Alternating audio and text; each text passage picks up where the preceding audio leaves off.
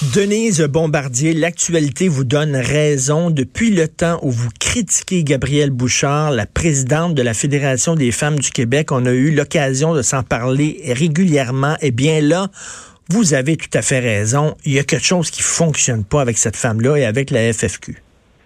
Mais c'est évident. Et euh, c'est pas parce que je veux avoir raison, c'est parce que je trouve que euh, au-delà de la personne, euh, euh de la de la personne, il y a dans la société québécoise euh, des tendances marginales qui s'accentuent mm. à cause de la présence des médias qui les recherchent et qui les, et qui les alimentent. Mais il y a quelque et ça dit quelque chose de la société québécoise, ça dit quelque chose de la perte, sur la perte des repères.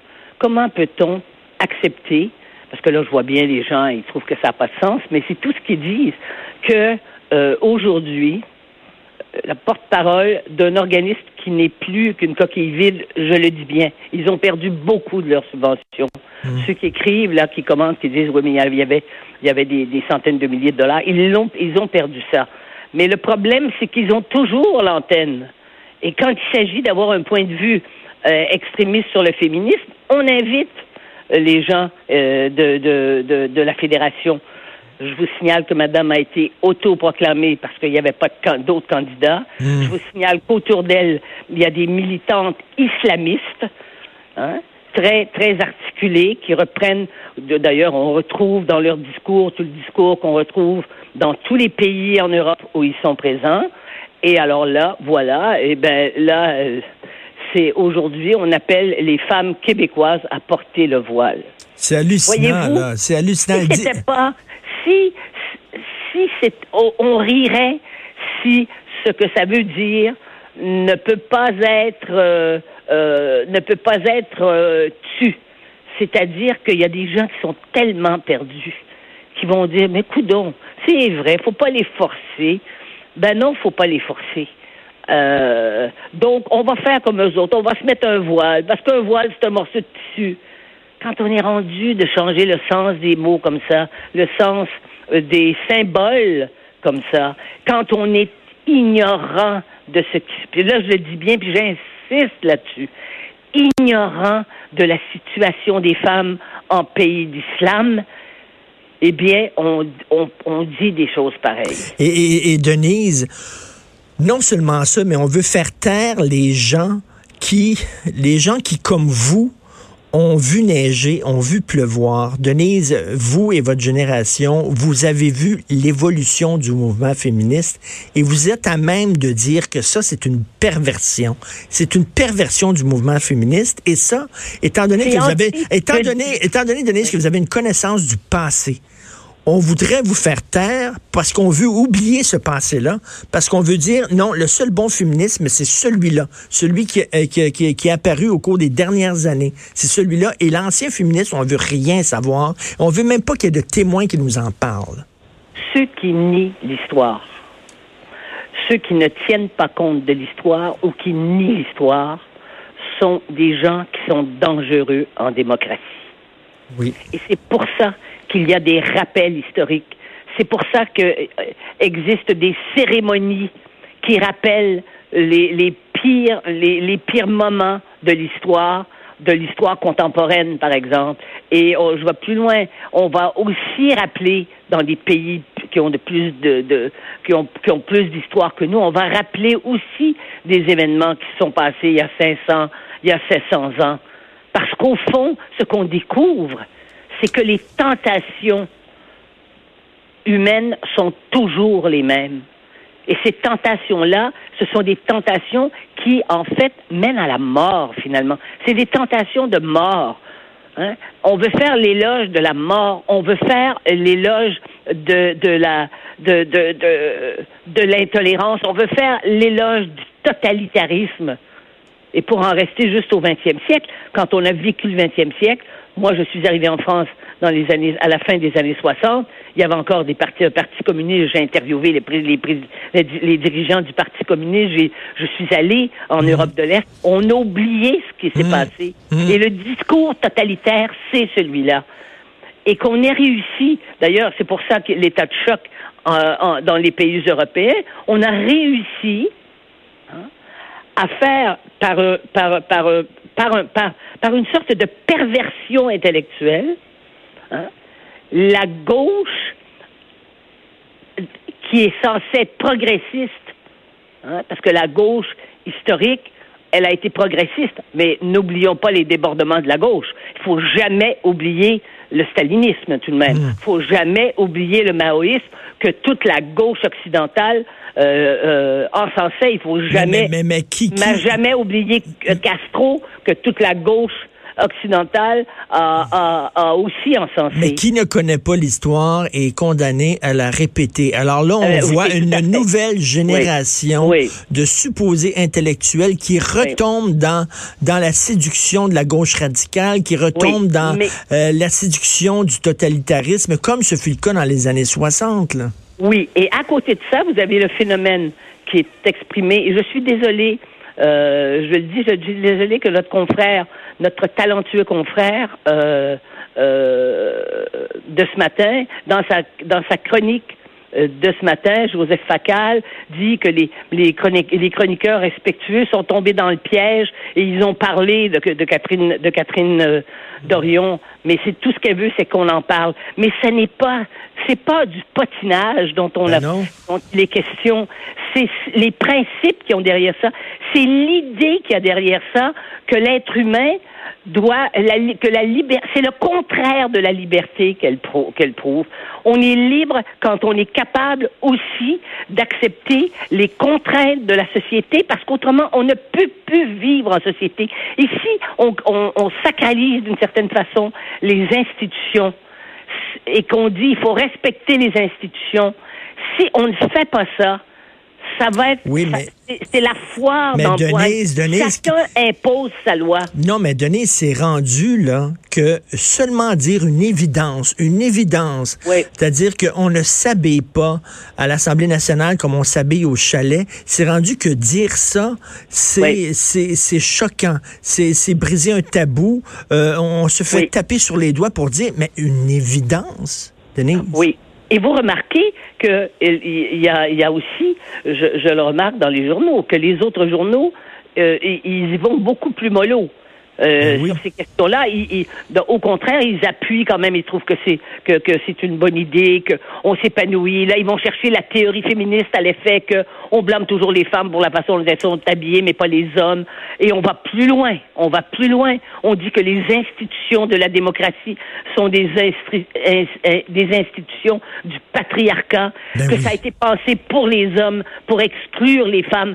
Ce sont ce sont des sacrilèges qui sont qui, qui sont qui sont exprimés, je vous le dis, comme si les institutions n'appartenaient pas à à l'ensemble des citoyens et comme si grâce à ces institutions les femmes n'ont pas été capables de faire reconnaître des droits.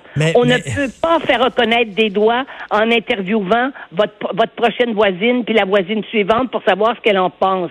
On le fait et ça se passe dans des institutions et ces institutions-là sont plus grandes que nous et il faut s'incliner devant elles. Et le et la correction vestimentaire, c'est un des symboles de, de cette reconnaissance que les institutions sont plus grandes que nous et nous permettent de perdurer. Et Denise, chaque matin, là, je croise Benoît Dutrisac, là, parce qu'il finit son émission, je commence la mienne.